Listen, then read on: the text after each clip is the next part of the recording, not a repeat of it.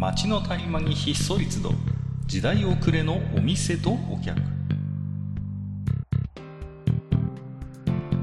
タバコ取り出し足を止めても聞こえてくるのはざれ言ばかり。煙の先に何かあるのか空っぽなのか。ようこそマッチ横丁へ。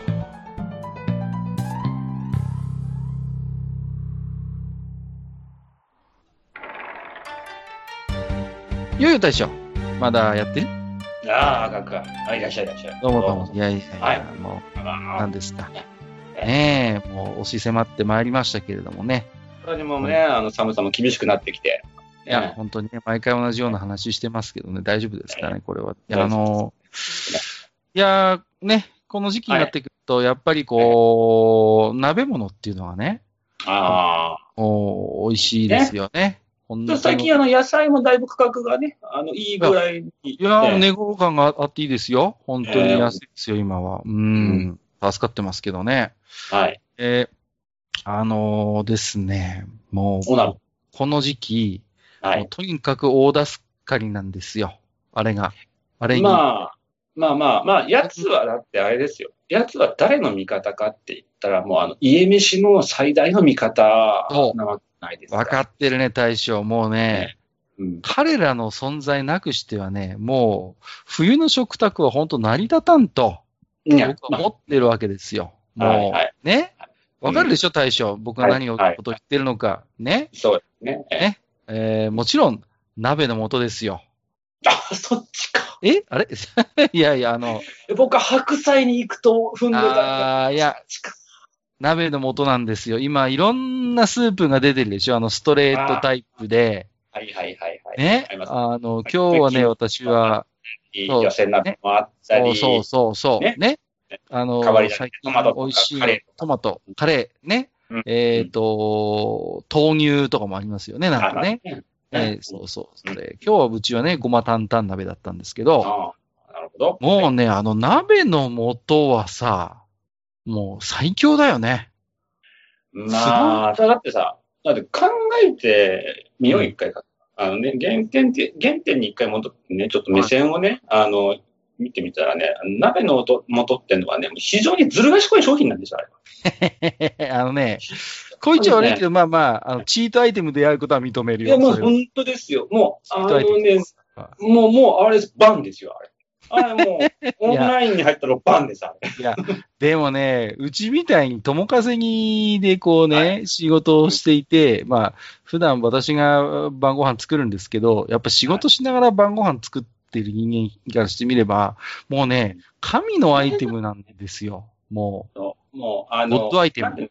うん、あのね、あれのね、すごいことというのはね、あの、すべてをね、全部方向性をね、位置づけてくれるんですよ。あの鍋の音っていう。そうなんですよ。もうね。で、昔はこんなことなかったわけですね。うんで、一から作ってたじゃないですか、その、はいはい僕もありますよ、いろいろ味を、えー、麺つゆを入れてみたり、昆だしを入れてみたりとか、鶏ガラスープの素入れたりとかね、いろいろ試行錯誤をして、なんとなく自分の中のオリジナルレシピでみたいなのもあるんですよ、鍋の。はいはい。だけど、その、かつての僕の積み上げを、こう、一瞬で無に帰すこのチートアイテムの数々。何ですか、あれはね。あのですね、あれはね、もう、あの、まあ、いろんなね、各種、まあ、特にあの、お醤油メーカーさんとかね、もしくははいはいはいお出汁メーカーさんとかがね、よくあの出してるタイプが多いですけれども、あれはね、なん、もうね、あの、もうね、本当に、ちょっと私がね、もうこれ言うともう消されるかもしれないんで、もうちょっとね、言ってもないんだけど、あのね、もうね、だいぶね、癒着が激しいです、本当に、あの業界。あのね、もすっごい。う、癒着はもう、べったりでしょうね、そこはね。もう、もう本当ね、もう贈収賄のもうね、嵐ですわ、界隈は。いやあのね、いやーで、あれがね、もう本当にこう、何が僕はずるいかっていうと、うんあのね、鍋の素に必ず、その作り方の例が書いてあるじゃないですか。どんはな。お野菜を入れると美味しいですよ、うん。みたいなさ。うん。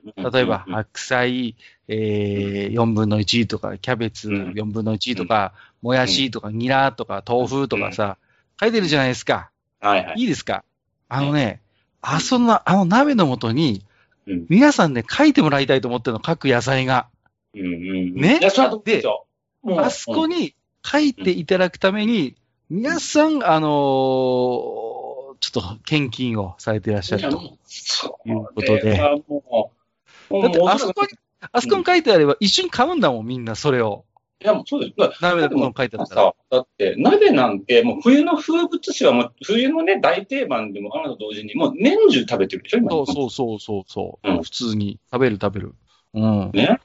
もうそれを、だってもう、なんていうんですか、もうね、あの、野球の、あの、ドームの広告とかいうレベルじゃないんですよ。あそこにないやいや、そう。上げてもらうって。鍋の素の後ろに名前が入ってる野菜ってもう勝ち組なわけですよ、もう。それ。それだけでもう冬安泰み、一生安泰みたいなさ。だかうん。らもう各野菜がもうみんなこぞって、うんみつかんさんと大将さんとキッコーマンさんとモーランボンさんに行って、なんとか、うちのこの新人なんですけど、あのねうん一つ、ちょっと今度の鍋の素の後ろに、ちょっと隅の方に一つ書いていただけませんかね一つこれでっていうことで、ねみんなもう闇献金ですよ。いや、これはもうね。もうね。で、まあ特にね、あの、本当にもう、あの、スーパーの、あの、言ってしまえば、スーパーに行った、スーパー、スーパーに行く人を僕はスーパープレイヤーって言うんですけど、そのスーパープレイヤーね、初めて、初めて聞いたけど。ははは、スーパープレイヤーね。はうんそのスーパープレイヤーたちの、あの、行動さえもね、あの、鍋の素はね、もう全部位置づい。け。行動順をね、うんもう全部ね、あの、もうね、それだけで決めてしまうっていう、すごい力を持ってるんですよねう。ちの、僕のね、よく行ってるスーパーが、いや、あざといなと思うのは、入ると、もう鍋の素コーナーなの、正面があ。もう、もう、それはもう、もう、もうスーパーももうそれもう買収されてるね、間違いない。で、それで、買うでしょ？で、後ろ見るじゃん。そうすると、あ、白菜、うん、キャベツ、ニラ、もやしみたいなか書いてるわけじゃん。人参とかってさ。うんで、家のさ、ストックを見て、あ、人参ないなとかって、それでこう、買ったりするわけですよ、そこで。うんうんもう、もう完全にあれですよ、思うツボですよね、これは。もう、もうね、もう、それはもうね、あの、閣下ね、一回やっぱりね、そこはね、我々はね、やっぱり対決姿勢をね、あのね、いや、だから、僕はね、最近自分の中に課しているチャレンジがあって、はい。あのね、何か僕はプラス一品、最低でも一品、あの元に書いてないものを入れるっていう僕はその。自分、自分に義務を課してるんですよ。じゃない、と、言われるがままに作ってしまうと、完全に僕はもう、あの、三つ缶の手先になってしまうわけですよ。いや、もちろんそうでしょう。もはやは、いその料理は僕が作った料理じゃないわけ。その、そうですね。三つ、缶の料理三つ缶とスーパーが作った料理を妻と子供が食べてることになるわけですよ。それだと、私のオリジナル要素ゼロなわけですよ。もう、もう、もう完全に家庭崩壊ですよ、それはもそうそうそう。ね、う。完全に、もう、うんあなた、ごめんなさい。私、ミツカンと結婚するって言われたら、するわもうアウトなんで、そうそうそう。ね。そうならないためにも僕は、自分にその一つ、こう、チャレンジを課してるわけです。あえて、鍋の素の裏に書いてない、あの、野菜か何か具材を一品は入れるっていうことで、うん今日はうちは、まあ、あの味噌担々ごま鍋だったんですよ。はいはいはいはい。で、まあまあ、うーん、す裏を返してみればね、えーうん何々、えー豚ひき肉、豚バラ、えーキャベツ、うもやし、ニラみたいなもう定番の具が書いてるわけですよ。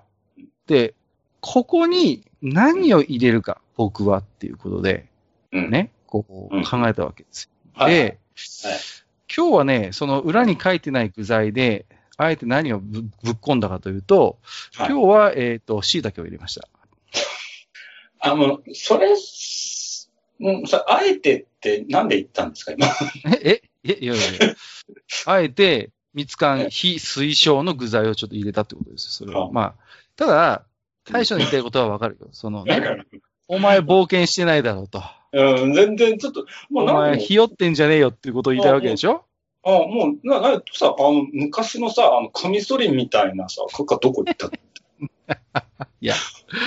あのね、ちょっと、今日は申し訳ないです。本当に今日は守りに入った。あのいくら、いくらね、後ろに書いてない具材とはいえ、ちょっと椎茸はさすがにね、守りに入りすぎた。これはね。うんまだね、トマトに椎茸入れるんだったら、まあちょっと冒険ししたのかなとか、ちょっとだけ思えるけど、まあまあね。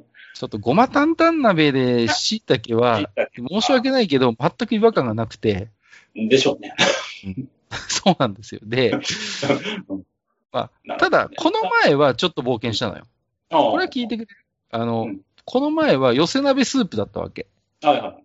で、まあ、裏返してみると、えーまあもちろん書いてますよ。えー白菜、えーそしてタラ、ねうん。で、長ネギ、春菊って書いてるわけですよ。はいはいはいはい。まあ、土手番が並んでる。番が並んでる。この時に、えー僕が入れたのは、えーセロリです。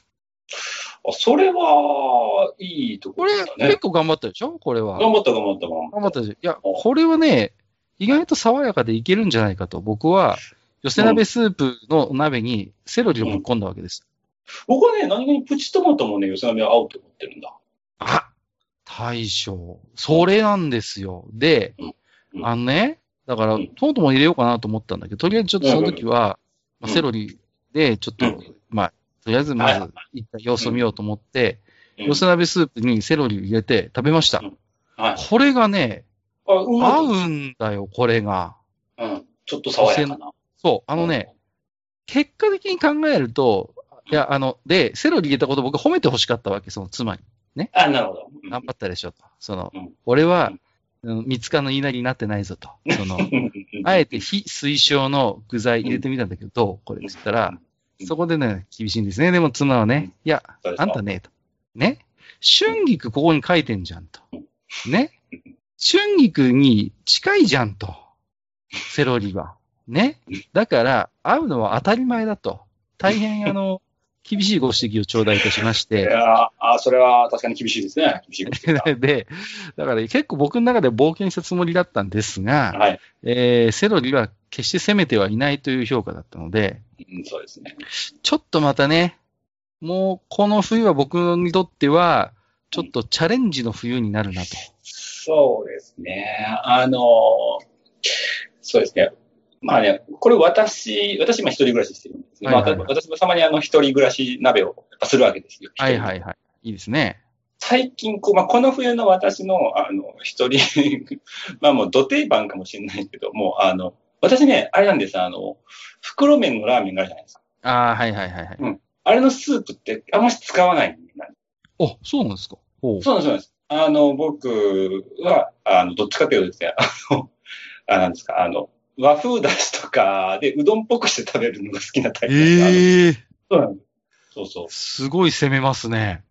あいや、すごいなうんあの、なんかね、うまいっすよ。あの、うどんだしみたいな、なんか、例えば和風だしはいはいではい食べるのが好きだから、どうしても余っちゃうんですよね、結あ局。、その、結札幌局、一番とか。ああ、元も、元のやつがね。はい、はい。そうそうそうそう。え、でまさか。冬編み出したのは、そのラーメンスープをつく使って、鍋をし、なんていうのラーメン、鍋を、鍋でラーメンスープを消費しようっていう作戦に今年は言ってるんですけどね。なるほど。いや、ええそれはでもちょっと面白いかもしれない。あの、うちもね、札幌一番塩ラーメンを常備してるんですけど、はいはいはいはい。あれのね、スープってすごい汎用性高い気がするのよ、僕は。そうですよね。そうそうそう。札幌一番系はね、可能性高いんですよ、本当ね。あれ、ちょっと今まで試したことなかったけど、今度やってみますよ、大将。それいいこと聞いたな、今日は。あのね、うんちょっとジャンクな味がかえって、ちょっと楽しい気分にいやなる。、いやいや、それはちょっと、いやー、やっぱ大将はさすがだね。僕みたいいやいに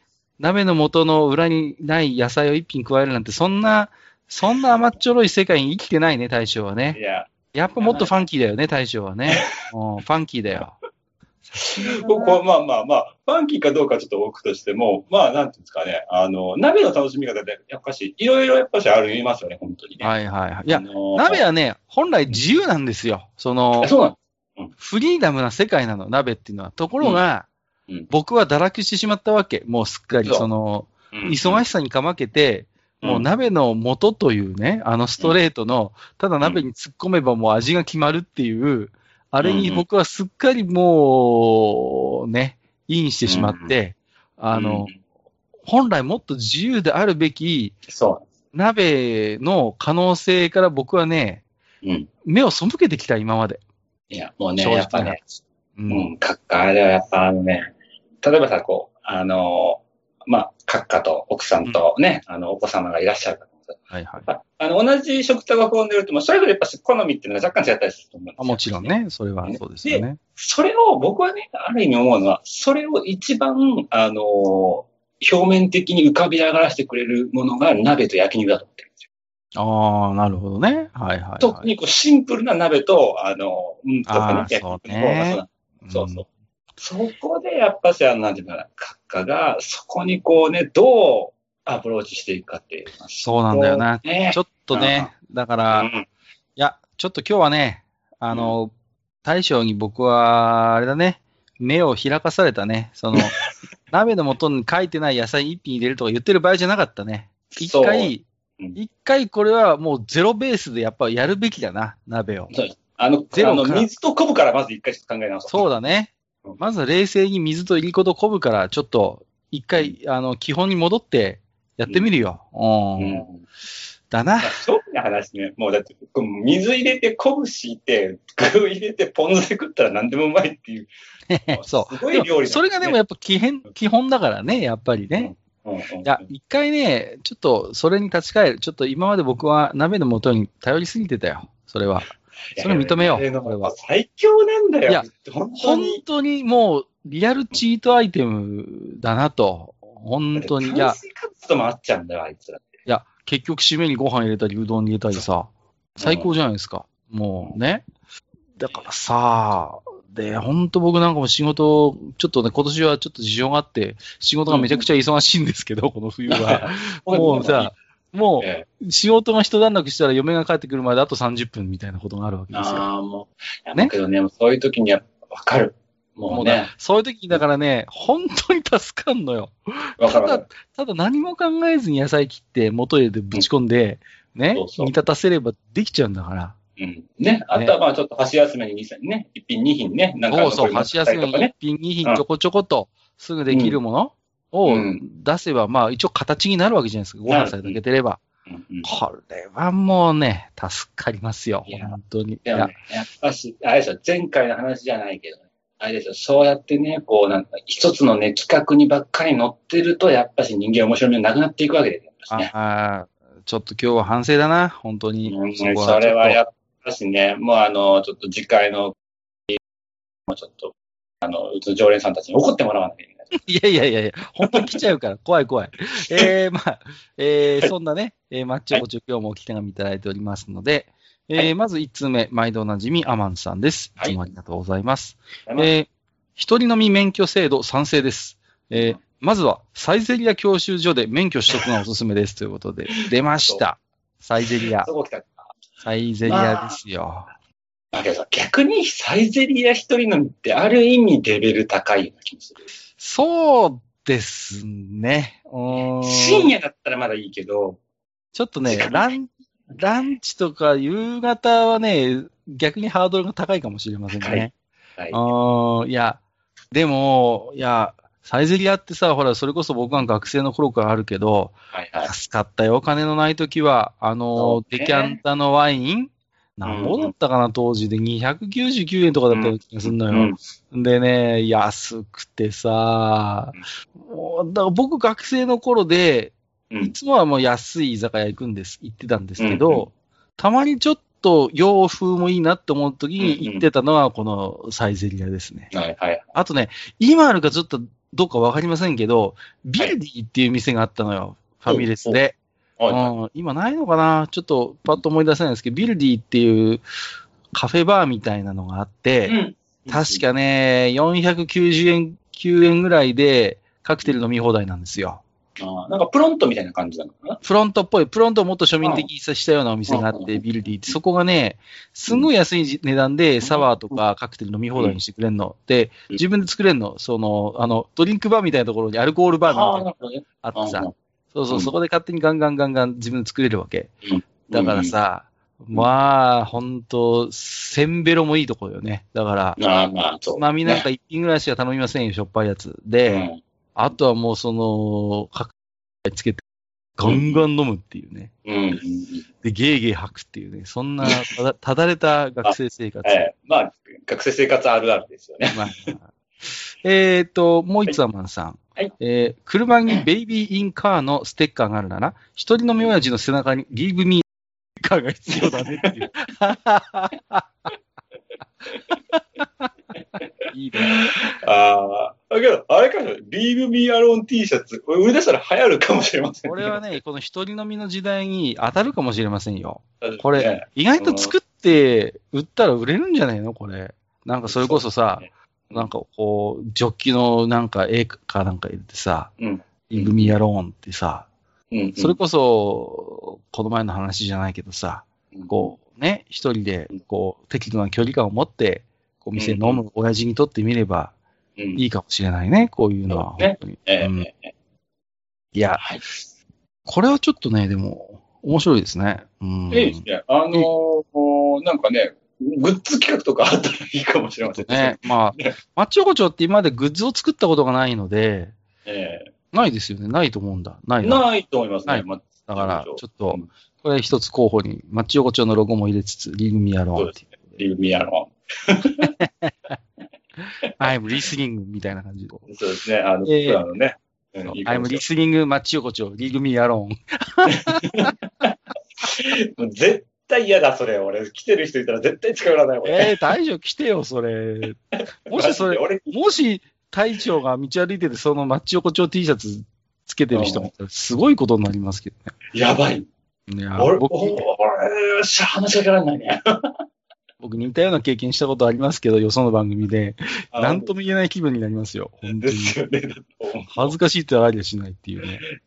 まあね、ね愛されてるなってのは思いますけどね。あまあ、ありがたいんですけどね。はい。えーっと、次はですね、えーっと、マッチ横丁、そばを食べるとなぜか口がただれるとただれるということで、うんえーっと、はいフレンチ式 DDT、略してフレディさんいただいております。はいはいはい。えー一人飲み、困ったことに複数の居酒屋から拒否されまくったことがありまして、やりたくてもできません。あら、そうなんですかたまたま似たようなスタンスばかりだったのか、そこら一体が同じ組合に属してて、組合の方針なのかわかりませんが、店にとって利益率のいい注文しか客側が許されてないらしく、お一人と答えただけで門前払いされまくった時期と地域がございました。えー。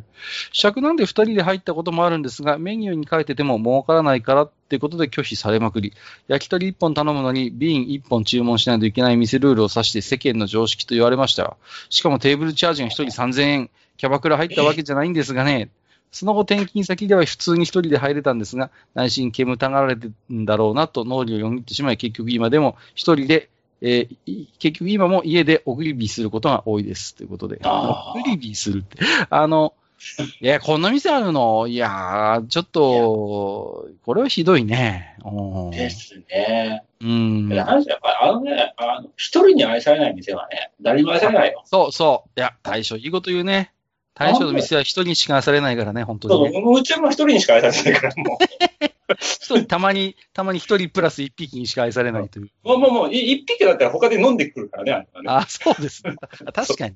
そうだな。そういうことか。うん、いや、ちょっとね、こういう思いをしちゃうとなかなか大変かなという思いはありますね。ちょっと、うん、大きな毒だなといううん。感じですけれどもね。うん。ね、その、もちろんね、その、店のね、利益っていうのは確かにあると思いますいや、けどね。でも、大将の言うことが全てですよ。やっぱ、一人のお客さんを大事にできないお店っていうのは、やっぱり、ひいてはお客さん全体を大事にできないと僕は思うけどね。うん。いややっぱさ、その飲みに行くってさ、一人で行っても、一人飲み同士で話し出すこともやっぱりあったりするあるあるある。そうそう。ね特にね、こういううんコロナになる前なんかは、そういう付き合いも面白かったりするわけですよ。そうそうそうそうそう。偶然の出会いというかね。うんうんうん。もうね、名前も知らない人とかとね、喋り出す。隣、たまたまカウンターで隣にさわ、ね、座ったサラリーマンと世間話するみたいな。僕は結構そういうところが好きで。あのー行ってるところもあったんですよ。っていうのはほら、うん僕はサラリーマンじゃないから、そういう、すごいサラリーマンの人の話ってね、すごい僕面白いのよ、個人的に。うん、自分がサラリーマン経験がないからさ。うんうん。だから、そういうサラリーマンの人たちのいろんな経験談とか、会社の話ってすごい僕好きで、だから、なんかあえてそういうサラリーマンっぽいおっちゃんの隣に座って話を聞かせてもらうみたいなことも割とするんですよね。ああ。で、すごい勉強になったり、面白かったり、うん、してね。そうそうそう。おに、で、僕なんかほら、スーツなんか着てないからさ、ね、お兄さん何ニートとかよく言われてさ、いや、ニートじゃなくてさ、ニートだったらこんな店一人で飲んでないっすとかって言ってさ。いやー、まあ、いろいろ面白いもんですよ。そうですね。え佐藤優子さんいただいております。ありがとうございます。はいありがとうございます初めてですかね。ありがとうございます。えーはいいつも拝聴しています。佐藤です。えー私はカレートッピング選手権をするならブロッコリーが好きです。おあはい。えっ、と、あの、これは何て読むんですかね。えーつぼみですか。えーの、辛いって読むんですかね。の部分がカレーに馴染むのがとても好きです。もともと、あ萩和さんのお住まいの道が発祥のスープカレーが好きっていうのもあるかも。これからもマッチ横丁応援しておりますということでいただいております。ありがとうございました。ございます。あブね。ロッコリーですあってた。確かにけど、あの、ほら、あの、銅がね、あの、うん発祥のスープカレーさんはさ、確かにブロッコリーとは相性いいよね。色味もいいしね。う。うんん。うん。美味しいんだ、確かに。あの、スープカレーに入ってるブロッコリーは。うん。味もなかなか染みるんだよね。結局、あの、辛いっていう、あのね、もちゃもちゃした部分がさ、うんあの、馴染むっていうのはすごいよくわかる気がする。うん。僕けど、カレーのトッピング、カレーのトッピングって本当難しいよね、あれね。ね。あのね、カレーのトッピングは奥が深いのよ。本当にあさ、ものすごくこう、個性が出るからね。うん。例えば、うんうん。あの、僕納豆好きなんですよ。大好きなんですよ、はいはい納豆。必ず一日一パックは食べるんですよ。はい。だけど、カレーに納豆はね、僕ないんですよ。あ好きな人は好きでしょ？でも、あ。ほらうん、そう。ね、ココイチにもあるじゃん、トッピングで納豆ってさ。うんだから多分、それなりにメジャーなカレートッピングだと思うの、納豆って。だけど、僕はダメ、あれは。うん、合わない。だからあの、うんココイチのさ、話が出たからあれなんだけど、ココイチってほらトッピングをね、いろいろ、まあ選べるじゃないですか。そうですね。で、あのー僕もね、ま、何回もね、いろんなトッピングを試したんだけどね、未だにココイチでこれが俺の中のマイベストって当たったことがないんだよね。あー、わかるね。わかる。なんか毎回ねこれじゃない感が必ずどっかある。あるね。わかるね。なんか、やる定番見つけにくいよね。不思議と。うん。うん。わかるわ。あの、ちょっとマイナーかもしれないけどうん、昔ね、スパイシーっていうカレーチェーンがあってさ、あ今もあるのかな？あのね、昔、あのー東西線の、ね、地下鉄東西線のね、早稲田駅の入り口にあったのよ、スパイシーってお店はいが。でね、それがすごい僕は好きで、よく行ってたんですね、あ。当時。うん。で、そこはね、何がうまいってね、メンチカツがとにかくうまくてさ。ああ。うん、いや、ココイチとまたちょっと違うのよね、そのうんメンチカツのなんか味わいみたいな。すごいカレーに合う感じで。うんうん。だからね、本当にハマった時はね、1週間に2回ぐらいメンチカツカレー食いに行ってましたからね、スパイシーにあね。うん。なんかでもそういう時期ってありません？なんかこありますね。なんかにね。すごいこうう、ドハマりするみたいなさ。うんうんうん。それは一回経験あるなっていうね。うん。あれやっぱね、カレーのトッピングが本当奥が深くてですね。難しい。難しいよ。難しい。本当にね難。しい。えー、とね、佐藤さん、いつも拝聴していただいているということで、ねえーうんありがとうございます。どうぞよろしくお願いいたします。うんえー、黒柳小鉄さん、はいえーこうなったらハローワークの隣に一人飲み安定所、ハロードランクを作ってみますかあれそうだな、ハローワークの隣あれに。言うね。これはまずいよ。これはやばいと確実に、確実にそういうことね、あの、前回話した変なおじさんが絶対出没する。そこれはね、殺伐としていい飲み屋になるね。うんハロードランク。うん。ハローワークの隣にあるんですって。うん。ね。多分ね、確実に立ち飲みやろうな。もう、もう完全にこう人生の何が節の世界ですよ。もう、もう、あの、いろんな縮図が見れると思う。いろんなその人生の縮図が多分見られますね。うんきこもごも、ここは。うん。うん。ね。もうね、あの、うん。ハロードランクはね、もう絶対喫煙家じゃないとダメだよ、そこは。ダメでしょうね。もう、うんもうね。もう入ったら、もうもくもくして、もう、あのー奥が見えないぐらいじゃないとやっぱりね。そうそうそうそう。もう、タバコと油と酒の匂いしかさせちゃダメ。そうそうそうそう。やっぱそういうね、やっぱり。みんなあの、普通の紙巻きタバコ吸ってるっていうね。あのそうそう。アイコスダメっていう。アイコスお断り。もうアイアイコスお断りで。もうメニューはもうなんかこうね、ホルモン焼きとかそういうのがあったらね、ちゃんとあるんで。ホルモン。ね。そうそうそう。ホッピホッピー。いいね。そうそうそう。そういう感じでしょうね。いいね。ねこれいいね。もう、絶対壁とかベトベトしてるんだろうな、もうね。間違いないね、もそういう居酒屋少なくなったなう。ね、ないね、もないですよ。う、あのー、うん、寂しいね、ちょっとね、やっぱりね。まあまあまあ、そういうのはオミットされる席になってきました。えー今日最後のご紹介は大ボスさんです。はい。えー119夜拝聴個人的には、一人飲みの人口は、一人旅、いや、一人飲みの入り口は、えー一人旅がいいと思う。えー旅先ゆえのテンションで入店のハードルが下がり、観光地ゆえの客あしらいがうまい、ご主人の出すご当地の酒と魚に舌鼓。楽しくなって一人飲みに慣れてきたら地元でもって流れということで、これはね、非常にいいアドバイスですね。一人飲みデビューはぜひ一人旅でということで。これはね、僕も経験ありますけど、うん旅先での一人飲みってまたこれはいいもんですよね。うんうんうん、いいもんなんだ、これは。開放感もあってね。そうそうそう、開放感もあるし、やっぱりその触れ合いみたいなのもあってね。いい日常の中でね。そうそうそうそう。去年の話ですけど、はい。あのーちょっとね、3人で、家族3人で八戸に遊びに行ったことがあってね。なるほど。ええで、まあ、ホテルにチェックインしてうん、で、まあまあ、夕飯も一応まあホテルでちょこちょこ出たんで食べたんですよ。で、うん妻と息子は寝ますと。うんで、そこから夜9時ぐらいの話ですよ。うんうんここから先ですよね。もう、じゃあちょっと行ってくるから、ということで。うんはい。えー一人私はホテルを抜け出しましてですね。はいはい。であの、八戸っていうのは、あの、横丁がすごい有名でして。横丁の飲み屋がいっぱいあるんですよ。ほいほいほい。でもうね、賑わってんのよ。もう、うん。本当にあの頃はね、まだ良かったですね。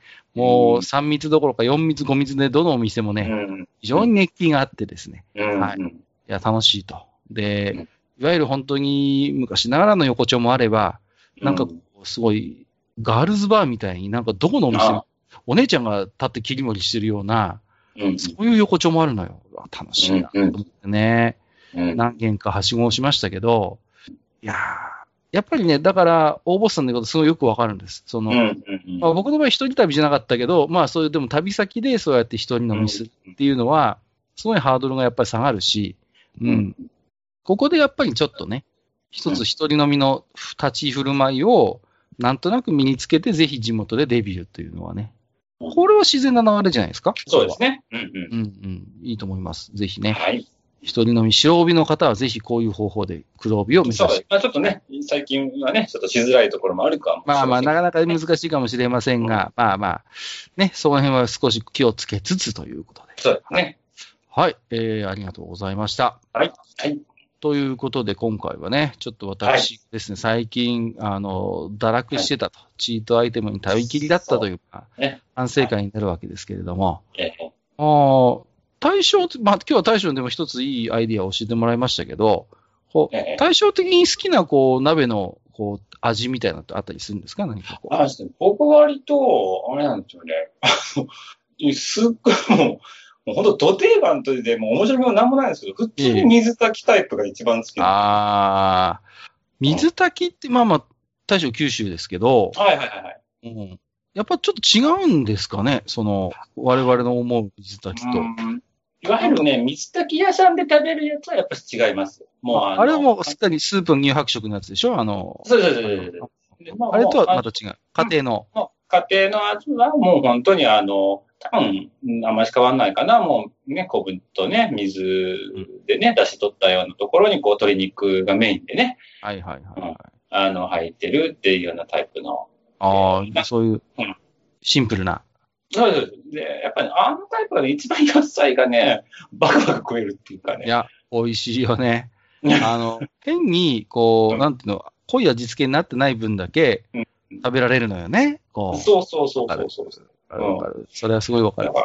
そうで僕は割とね、あの、土定番の水炊きだったり、あとまあ、キムチ鍋、もちろんね、そういう、こう、いわゆるね、こう、キムチ鍋とか、あそういうね、はいはい。あの、タイプの内容ももちろん好きなんですけど、そうね、やっぱけど九州だからってわけじゃないけど、なんだかんだ言って、うん。あの、酒と一緒に食べたくなる鍋はやっぱしもつ鍋なんだよね。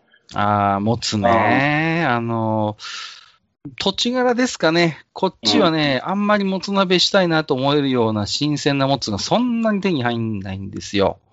ああることあるのよ。あることあるけど、うーん、ちょっとなっていう感じで。で、私も九州何回か行ったことありますけど、ええ九州はやっぱりなんかあれだね。あの、その辺はすごい、こう、進んでますよね。結構地元のスーパー行ってもなんか新鮮なもつも売ってたり、すごいこうね。うん、西日本ってね、やっぱね、ホルモン食べる文化は、うんちょっとやっぱね、強い方なのかなとは思いますね。うん。東北にはちょっとやっぱ薄いですね、そういう要素はね。ううん。まあね、けど、面白いもんですけどね、そういうね、ちょっと違いだいやいや、本当に。っていうだからね、そういう個性も楽しみという意味でも確かに、例えばうん一人旅、一人飲み、飲みっていうのはそういうところでも面白みがあるかもしれませんけれどもね。何気にね、あの、うん僕の中での鍋の、こう、なんていうの、もうあの、はいは鍋の、なんていうかな、もうな鍋の、鍋の4番決めるとしたら、やっぱしね、もつ鍋、水炊きと、あとやっぱしね、湯豆腐が必ず入ってくる。ああ、湯豆腐はいいね。湯豆腐は僕も好きですよ。うん、やるやる。湯豆腐はやるんだ。俺は。あもう、なんでしょうね。なんだろうね、あの湯豆腐の、あいつの。あいつの美味しさ何なんだろうね。不思議だよね。いや、豆腐って正直ありふれた食材だし、うん、こっちはなんだけど、大して普段ありがたみがあるわけでもないんだけど、うん、うん。湯豆腐の豆腐っていうのはなんだか不思議なもんで、ありがたいよね。そうなんかね、ずっと食べてられるなってなっちゃうっていうのは。寒ければさ、表が寒ければ寒いほどありがたいよね。そう。ね。いや、親父が生きてた頃はよく晩酌で、うんあの、湯豆腐作って食べてましたよ。あのそれ酒にもね、合うんですよね、湯豆腐ってね。そうそうそうそう。晩酌でね、よく作って食べて、あのねうん、当時あの、電熱線のぐちゃぐちゃぐちゃってなった、はいこうはいはいはいああるでしょ？はい、はい、あれはい。さ、親父が雪平でコトコトお湯を沸かして、それこそ昆布の一枚浮かべえて、え中に入れて、うん。その上にこう、それこそ大して適当に切ったような豆腐をさ、ただ突っ込んでるだけなのよ。うん。うん。でもそれを親父がさ、日本酒飲みながらこう食ってるのを見てね、ああ、なん子供心にうまそうだなってね。うんうん、そう。いやー、不思議と、あれですね、こう、うんなんとも言えない風情がある湯豆腐にはね。湯豆腐って本当ね、その鍋、鍋の中でもまた風情がちょっと、あの別格よね。別そうそうそう。格だと、あのね、不思議と貧相にならないのよ、こそう。はっきり言って質素なのようん、湯豆腐って。だけど、なんでしょうね。あの、そこになんか凛とした製品の佇まいを感じると言いますかう。ん。無駄がないんですよね、本当に。完無駄がないる。。完成されてる。で、どこか文学の匂いもするということで。ね非常にこう、ちょっと湯豆腐はまた一回時間取ってやりましょう、これは。これだけで多分30分語れると思うんで。いかに湯豆腐を完成されたものかっいやぜひね、ちょっとこれは今度やりましょう、テーマとして。はい。はい。えー、ということで、じゃあ今日はね、これから僕もちょっと今日は鍋の素に頼らずに、ちょっとだし昆布だって買って帰ろうかなと思いますので。はい。じゃああ今日はねちょ、っとラスコムでお願いしますね。そうですね。はい、わかりました。じゃあ今日はどうも大将、ありがとうございました。どうも。ありがとうございました。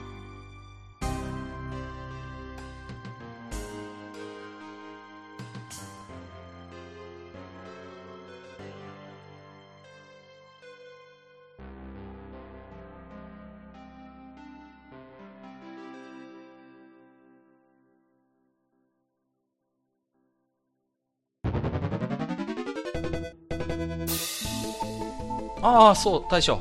もう一つだけ。なんで愛想そっかしいね。うんなんでもこの町横丁、聞き手の方から置き手紙が届くそうじゃないですか。そうそう、不思議な話 いやいやいや別に不思議じゃないんですよ。で、えーと、どうすれば届くんですか？あーなんでも、ブログのお便り投稿フォームか、直接メールすれば届くんです。うん。えーブログに載ってるメールアドレスに直接送ってもいいんだね。えー、何々メールアットマークマッチサイドドットネットか。mail アットマーク matchside.net ね。うん。公式ツイッターでは番組更新のご案内や予告が載るらしいし、ハッシュタグマッチ横丁をつけたつぶやきも番組で紹介する場合もあるみたいだよ。うん。じゃあ一応フォローしてみっか。皆様のお手紙、おお待ちしております。